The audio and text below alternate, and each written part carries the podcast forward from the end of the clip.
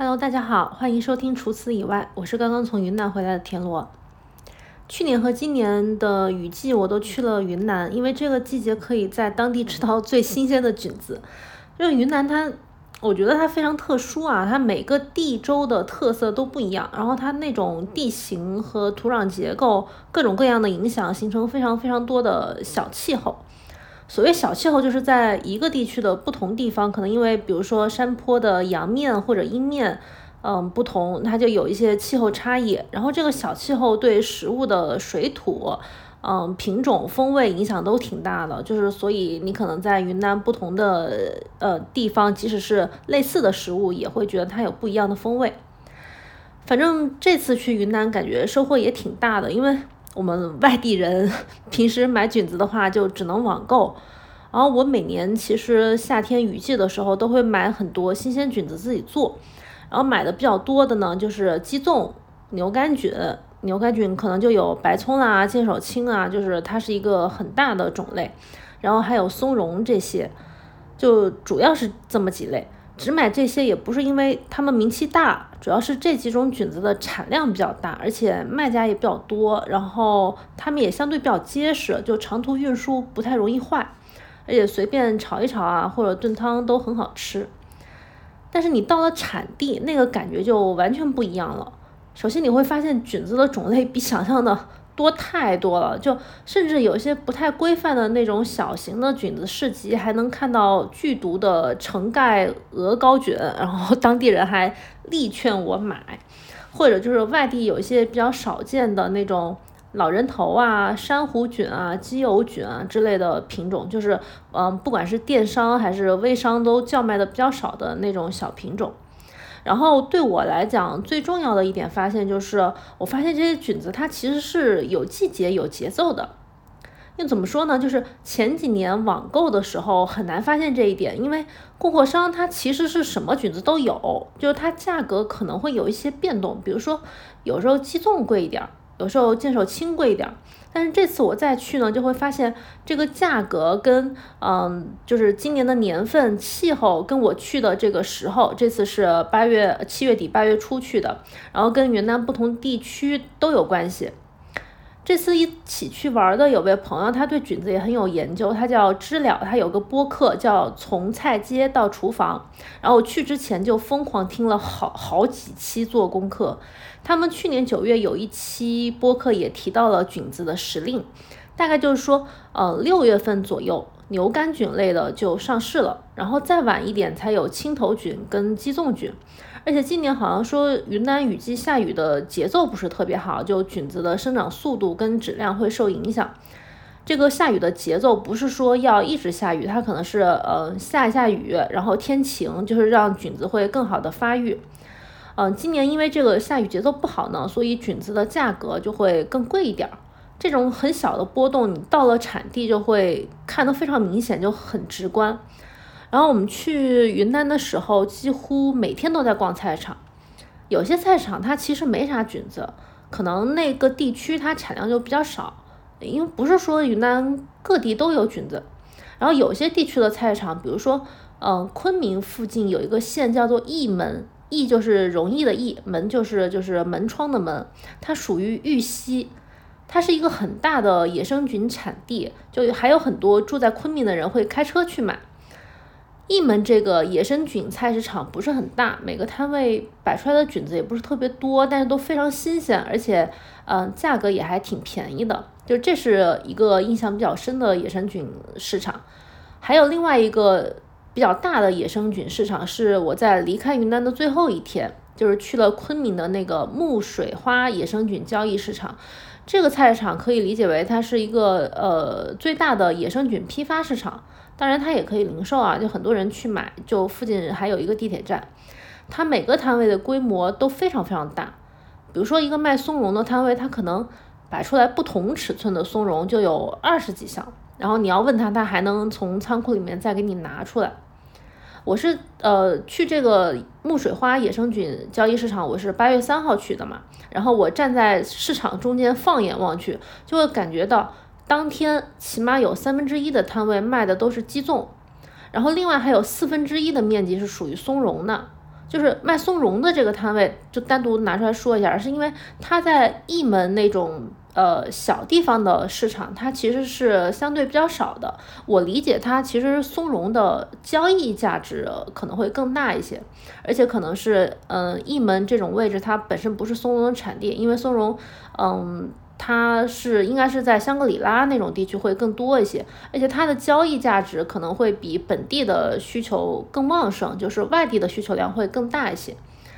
然后当天还有其他的摊位，大概是一减三分之一再减四分之一，是多少？反正就是剩下差不多一半的地方买卖的就是其他的菌子，所以，所以我当时有一个非常非常直观的感觉，就是在这个时候，鸡枞的产量是大头。卖鸡枞的摊位，它摆出来的菌子呢，除了按品种、产地摆之外，还会按开散的大小来摆。就是我这一期的题图的那一张图，就是可能有呃十几篮不同规格、不同产地、不同尺寸的鸡枞菌。那种没开散的鸡枞菌的菌帽是完全收起来的，然后开的最大的鸡枞菌的菌帽，可能它直径都有二十厘米，就区别非常非常大，所以。我其实面临的对鸡枞的 第一个问题，或者说很多人买鸡枞容易面临的第一个问题就是，到底怎么挑鸡枞？我们有几种，如果严谨的说法，还是要靠中科院这边的分类学家来分的。嗯。它是按它的这个类群来分。嗯。呃，都是共生关系嘛，它都是跟蚂蚁共生的。嗯。嗯，但是从品类上来分呢，目前我们主要是根据它的大小、形态。呃，颜色来分，一般呢是分白鸡白色的白鸡枞，还有呢是红呃红鸡枞，还有一块是红色的那个鸡枞，还有呢是黑黑色的这种盖子嘛。它这个颜色指的是它的菌帽的颜色。菌菌帽啊，对，菌帽的颜色。红的吗？有红鸡枞啊，这个是新种，前年呃我们发现以后，有广东微生物所已经发布了，是一个新种，那个鸡枞是红色的。哈哈，很有意思啊。然后从从大小上来分，就是刚才我们说的这些特点以外啊，它还有一个大小。比如说，呃，白鸡枞呢，它有那种就是体量比较大，然后它就是一朵的或者几小朵。嗯。它不是丛生的那种关系，它出量很小。嗯。嗯。另外一种呢，就是丛生的了，像火把鸡枞那种黑皮的火把鸡枞。你看我们今天炸的这种，就是这个就是一堆一堆的长出来。叫叫三堆菌，它很多地方的叫法不同，叫三堆菌，就是它一出就是三个窝子，分类就是这样分的。还有呢，它的土壤，比如说这个是沙土，这是红土，它出来的这个鸡枞的紧实度跟口感都不同。哪个？哪怕是同一个品种。哪个比较好呢？呃，红土比较好。嗯，就是如果是红土的鸡枞，它的紧实度会更高，生长周期肯定会长一点嘛。就是它本本身是共生关系啊，在下面生长的时候，如果土壤的结构比较硬，呃，而且红土呢，在这个季节它是硬，但是它是很保水的那种那种状态，长出来的鸡枞反而更肥壮，又紧实又肥壮。那种松土，比如说沙土长出来的鸡枞啊，它长得特别快。你比如说热的地方，像云南的西双版纳啦、思茅地区的，然后临沧，它就比较瘦。就长得太快了，温度太高，它咚的就长出来了。我我我理解，因为它那个失水太快了，然后它其实促进生长还可以，可是它就容易菌子本身容易失水，营养营养供不上。啊，就是它是共生，跟白白蚁窝它是共生关系嘛。就下面是个白蚁窝，中间是土壤，然后是它是从下面长出子实体来嘛。那这个过程就是温度是土壤，还有呢就是。雨水的这个这个节奏啊，这综合因素影响的。说好集中还是要有有有区域分布的。啊，但是我如果不太会分的话，我就买就买红土的，摸起来比较硬的那一种。紧实度比较好的。紧实度比较好的。啊，新鲜度好的。啊。然后呢，呃，啊，其实不仅是红土，还有别的土壤，只要它紧实。都是不错的，就是摸起来，这应该是所有菌类通用嘛，就是摸起来紧实一点的。啊，这个是通用，就是新鲜度的代表嘛。你紧实就说明你新鲜嘛。明白。对不对？嗯，那击中的还有那种开伞的区别呢？嗯，其实从它的这个吃法啊，或者说你说品质好不好，这个没有对比了。比如说它是小菇长成中中菇或者开伞，它的运用不同啊。其实我们更希望的是它的吃法上，其实开伞的更好。但是作为运输体系，开伞的就不耐运输，所以大家认为它不行。比如开伞的，我们一般外地人啊，我可能就会吃它开伞做的菌油，对吧？啊，对，就是我们炸的这种菌油。其他的你们一般怎么吃呢？本地的？其他的呢，大部分还是拿来炒着吃的，或者是撕成很细的丝，可以做凉拌，可以呃煮汤，嗯，这样嘛。煮汤呢其实是主流，但是目前来来讲啊，单独做鸡枞的还是比较少，鸡枞汤，都因为价格贵，大部分都是混杂的。明白。比如说火锅，一个火锅它可能有八种、十种菌子。那鸡枞就属于贵的那种。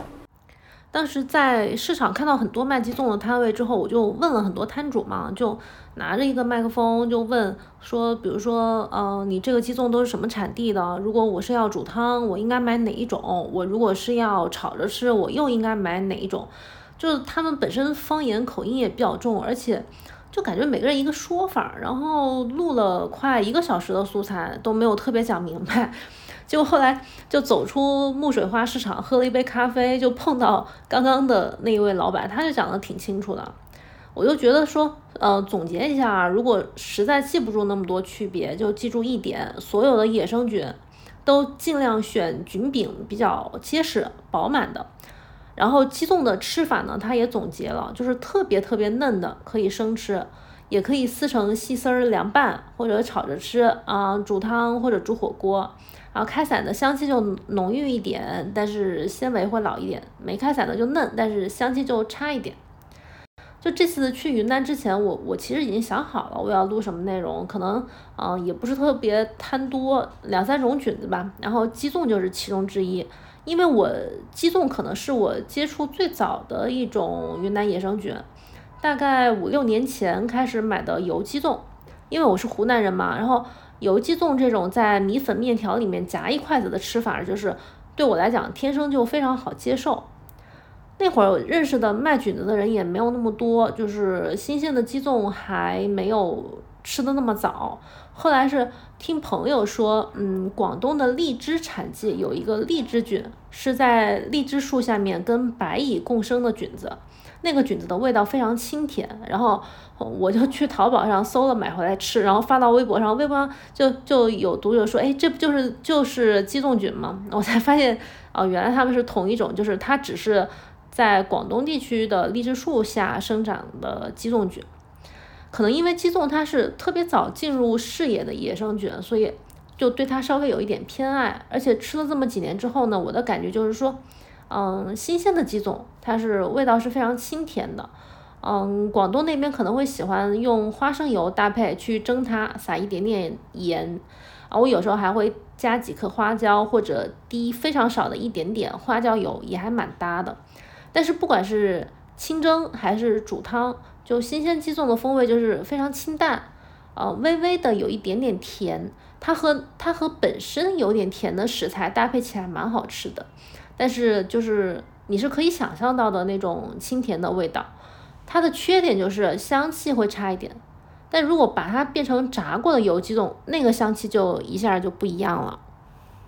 鸡枞就是觉得它会大量上市，然后一下子开花了，然后你就是要赶紧拼命保存它，把它炸油了。牛肝菌你炸，你那个脆嫩感就没有了。你新上市的牛肝菌，它即使大批量上市，但是大家也都赶紧买回来要炒着吃了，就恨不得一顿就把它吃完了。你还想存着它？所以还是因为牛肝比较名贵一点。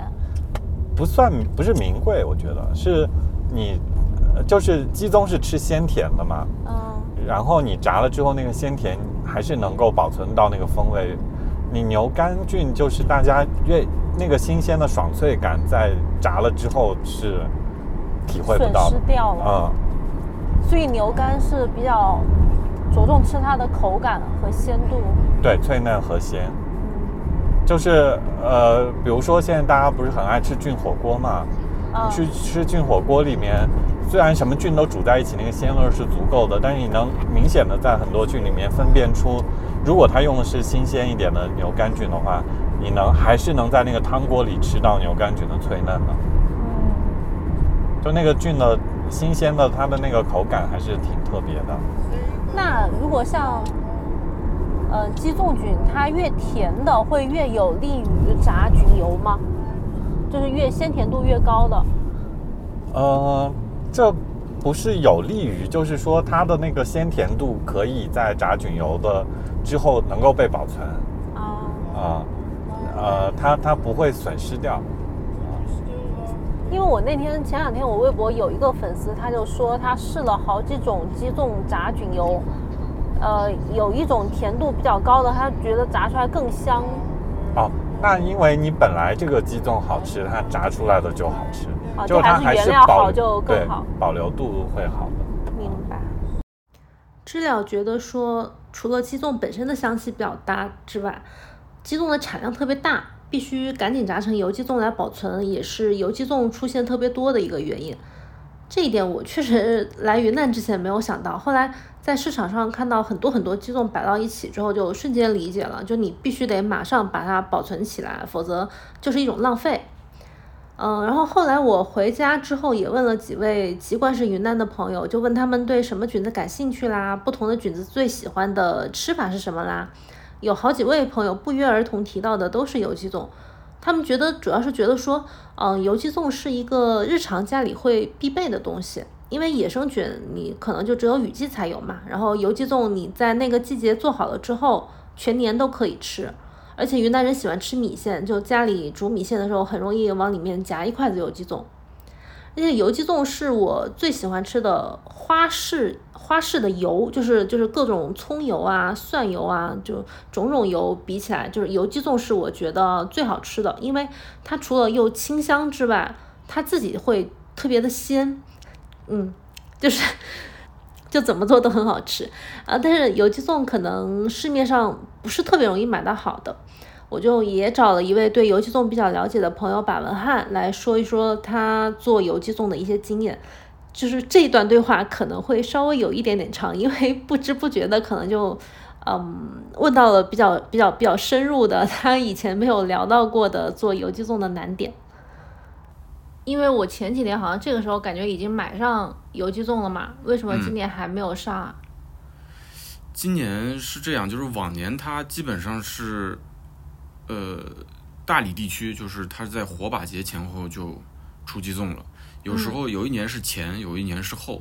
嗯，今年就是火把节已经过去好一阵子了，它还没出来，主要是因为前阵子没雨，呃，这阵子雨又特别多。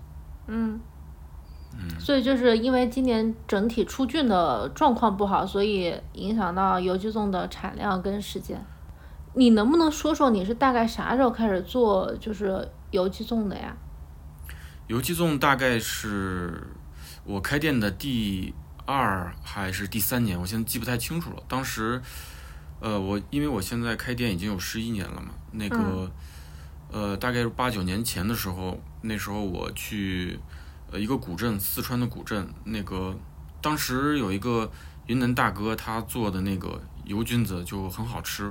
嗯，我不知道是什么，当时吃，因为他放了一些那个。四川的这种麻辣的调味料在里面，嗯，就是有一些误解。然后我当时吃了之后，我说：“哎，你这你这个菌子挺好吃的，你这是什么？”他说：“我这鸡枞啊，我做的油鸡枞，就是我自己加工了一下，我为了适应这个四川人口味儿，我加了点火锅底料进去。”火锅底料版的就是炸菌油。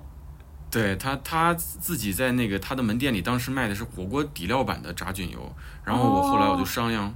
商量我说你这个你能不能，就是做回你那个初始版本的云南人的那个口味的油鸡粽。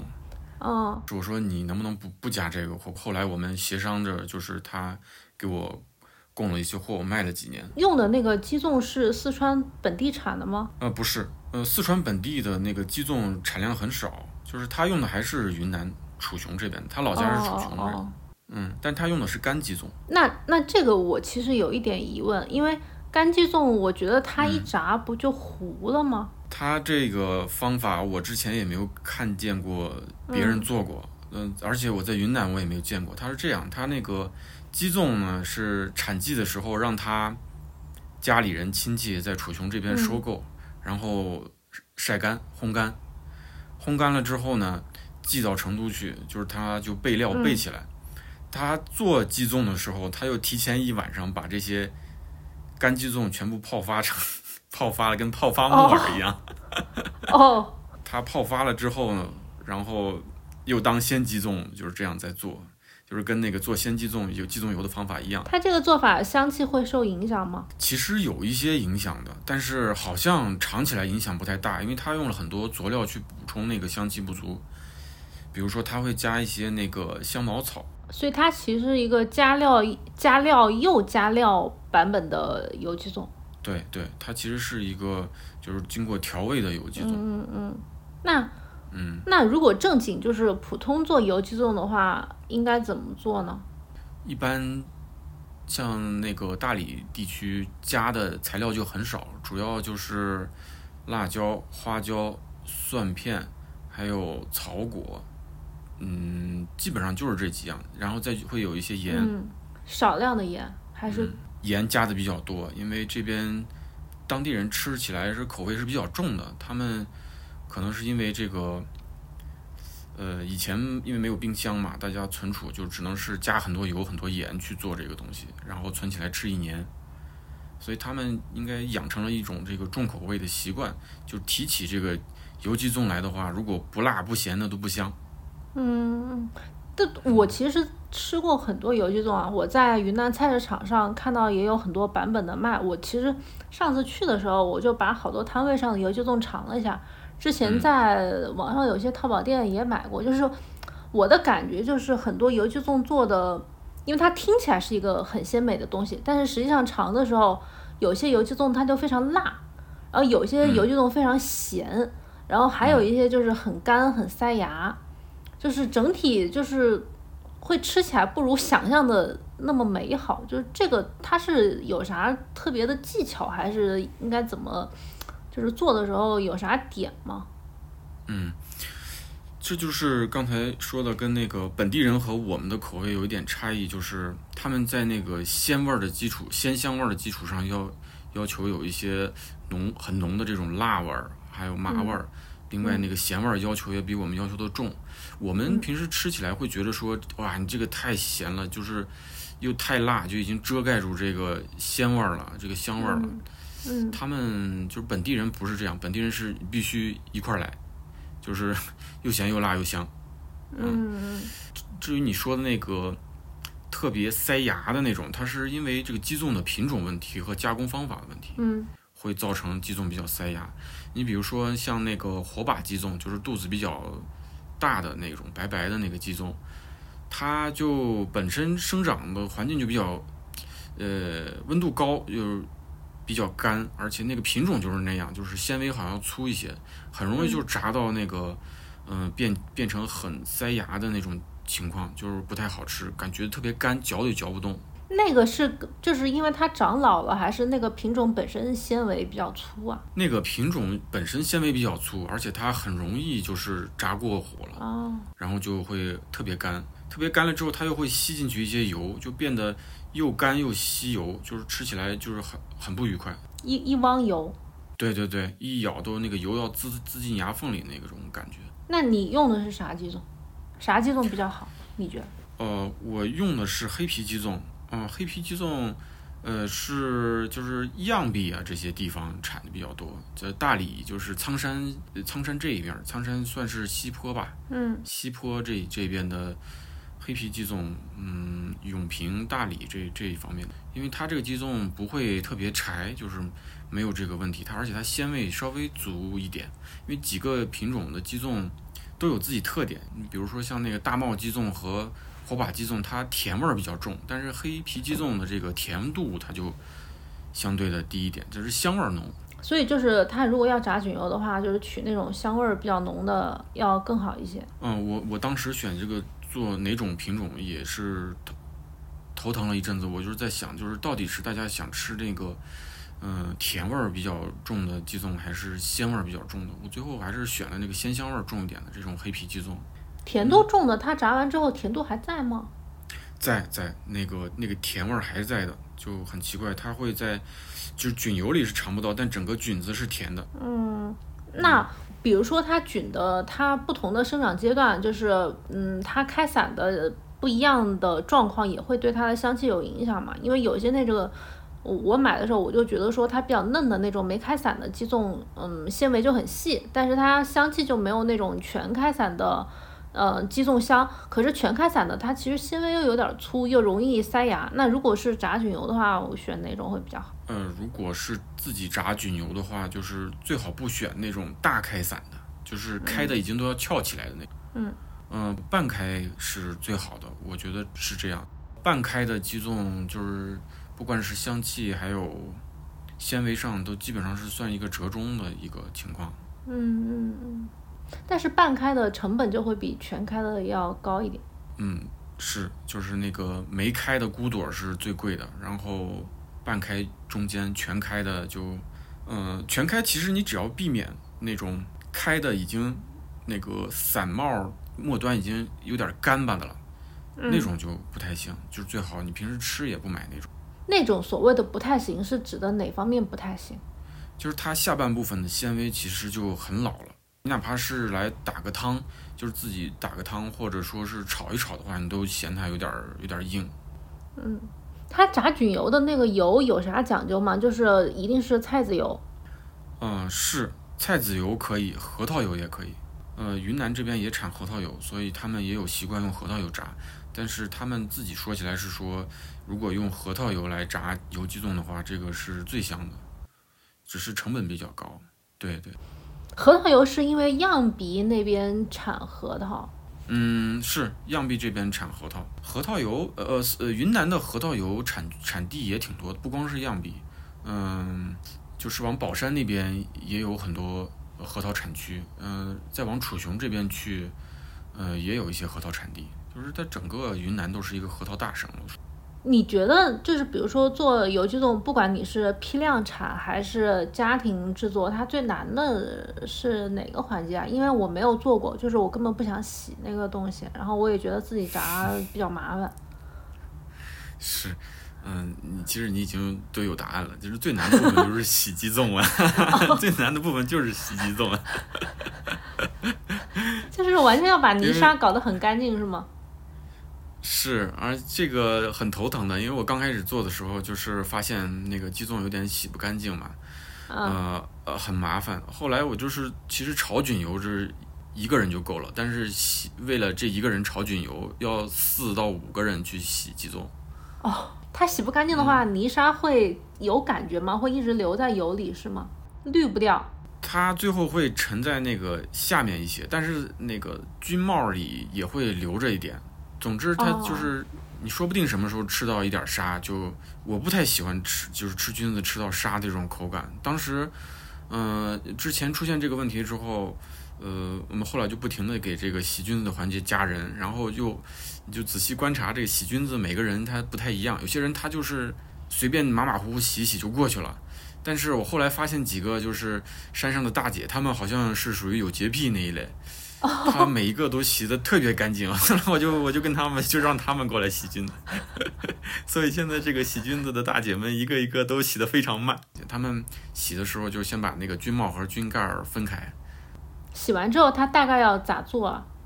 呃，洗完之后把那个菌盖和菌帽就是还是要保持一个分开的状态，因为它炒制的时间就是不太一样，而且不能同时下锅，所以就是。像我这个做法的话，它是始终是分开分开炒。那我理解大大概就是菌帽要先下是吗？然后菌，然后菌饼要晚一点下是吧？菌帽要先下，因为它那个水分含量比较高嘛。嗯。啊。下到啥时候再下菌饼呢？呃，这个要看经验啊。是这样，就是。其实他们可以分开炒的。对于对于我这种做做法来说，因为我是用那个柴火灶，就是很大的那种锅，就农村里面那种很大的那种大尺寸那种锅来做嘛。所以，嗯，每次你想五个人洗洗差不多，呃，那个中午的时候就能收到寄送了。这个中午买过来之后就开始洗菌子，这个菌子要一直洗到基本上就是晚上七点多、七点多八点。哦，洗就要洗，基本上一个下午。对，就基本上就洗的快要天黑了，然后就开始开始炒，炒炒，基本上要炒到那个呃凌晨两三点钟，就是一锅。这是这是多大量？这是多少斤啊？嗯，就差不多一一百斤新鲜鸡枞。一百斤新鲜鸡枞能炒出多少油鸡枞呢？这个不太一样，因为有时候它鸡枞是这样，就是如果前两天这个前一天这个雨水特别大的话，这个鸡枞含水量比较大，那它炒出来的分量就比较少。如果前两天天气比较干，那它这个鸡枞就是它水分含量没有那么大，这样炒出来的话又会要多一点。嗯嗯嗯。嗯，就是那我嗯这么炒几个小时，就是为了把它充分把水分炒干，炒到完全就是你觉得它又不塞牙，然后又不至于有水汽让它腐败的一个状态，香气又完全能出来。嗯，哪一种鸡枞是容易炒糊的，容易炒焦的？就是那种水分大的还是水分小的？水分小的容易炒焦，就是火不能太大了。火如果太大的话，它很快干的那种，就像就比如说像炸薯条一样那样去去炸它的话，它很快干，很快干，就是面临一个问题。你平时自己在家里如果很炒少量的话，就是不太明显。但是如果像你同同时炒一百斤鸡枞的话，就有一个问题，就比如说那个丝。呃，撕菌子和切菌子的这个人，他如果切的粗细度不一样，那先比较细的那一部分就可能又开始有点焦了，但是粗的那一部分，那还水分都还没排出来呢，这种就很麻烦。所以它其实，嗯，切的比较均匀也是一个比较难的点。是你自己如果在家里要做油鸡粽的话，就是你尽量的把它切均匀，这个你在后面制作的时候会很省心啊。我自己做的话，怎么保证它不炸到塞牙呢？你要用小一点的火去 去去去做它，就是不能用那种大火油炸，嗯，大火油炸 就变成像那个炸蘑菇干儿一样，这种就不太行。为什么笑得这么开心？是因为刚刚出现了一次录音事故，就是就是把文翰本来没有把这一点说出来，他就是说大火容易把。是把鸡枞炸的特别焦、特别干、特别塞牙，然后我又问他是不是应该小火慢炸，然后他就停顿了五秒钟，说你很懂。然后我问他那段要不要剪掉，结果发生录音事故，就是没有录上。现在他就主动说出来了。嗯，是因为我之前试验过很多次啊，就是你看我做一次油鸡枞。它这个持续时间从洗菌子到做好是从下午的两三点钟一直到凌晨的两三点钟，因为鸡枞它很多地方你也知道，它那个伞帽顶上和下面它那个红土粘性特别强，而且又干在上面。嗯，但剩下的时间都是用来炸鸡枞的。为什么炸鸡枞用这么长时间呢？是就是其实是，呃，其实是我实验过的。那个你如果用很宽的油、很大的火，那个鸡枞下去很快就干了。就是很快就能炸成，实际上那个办法，对，很快就能炸成，就是你的时间成本很少，你用的燃料也很少，那个菌子看着金金黄黄，也挺好看，但是它香味就是不够。嗯，香味不够是因为就是它没有被慢慢的那个火把香味逼出来。是是是，你得用那个慢火，然后大量的菌子让它在一个锅里，就是。你要保证它足够的数量，它那个香味儿才会很浓郁。就是其实你是用了一个把成本拉高的方法，让有机粽吃起来这个口感跟味道会更好。是，就是让它最大限度的把那个菌子的香味儿发出来。嗯，不是说那个就是把菌子做给你。嗯，那我还有一个问题，就是是只有鸡粽适合这么干吗？其他的菌子？不适合炸油吗？松茸不行吗？松茸也有松茸油，但是我觉得那个香味儿，呃，好像不痛不痒，好像嗯意义不是很大，因为它鸡枞油它是有那个一加一大于二的这种这种感觉，但是松茸你感觉一加一可能就是等于一点五甚至不到二的这个程度，嗯，它之前它那个口感的部分就完全没有了。嗯，你说的“一加一大于二”是鸡枞它本身的香气挥发物质是比较轻油的吗？还是？它可能它的香气里面这种氨基酸可能就是必须是要有这种高温才能激发出来。嗯，就是感觉它就是普通的这种煮啊，就都没有它这种高温油炸之后这种香味儿这种浓。然后牛肝菌一些也可以是做油牛肝菌的，本地也有这种做法，但是，呃，最后大家公认都是油鸡枞，就是牛肝菌是没有，呃，是也是香，但是没有那么香。这次我去云南锁定的几个菌子就是剑手青、嗯鸡枞、干巴菌和松茸，然后我现在的感觉就是干巴菌和松茸它的价格已经到了一个。另外一个级别，它不管从稀缺性上来说，还是从市场需求来说，这俩已经有了一种王者地位。但是剑手青跟鸡枞呢，这俩菌子又相对比较日常，不管是在家里吃，或是在土菜馆，都很容易就可以吃到。剑手青大家又都知道它是有轻微的毒性的，而且可能从烹饪方法上来说，它就是爆炒是最适合的。但鸡枞呢，不管从食品安全，烹饪的多样性，还有亲民的价格来说，它都是非常非常受欢迎的一种菌子。汪曾祺以前也在《昆明的鱼》里面，就是他也写过，菌中之王是鸡枞，味道鲜浓，无可方比。可能因为现在市场上它能给出的菌王的定义，就我们从从价格上就可以看出来，它是不可能再给鸡枞了。但如果说它是无冕之王，应该是没有意义的。今天这期播客就到这里了，照例提供一些小奖品。我自己买了几瓶把文翰的油鸡枞，从小宇宙的嗯播客评论里面抽两位送出来，欢迎大家多多留言互动，也希望你喜欢吃肉这一款我非常喜欢吃的有机粽，谢谢大家。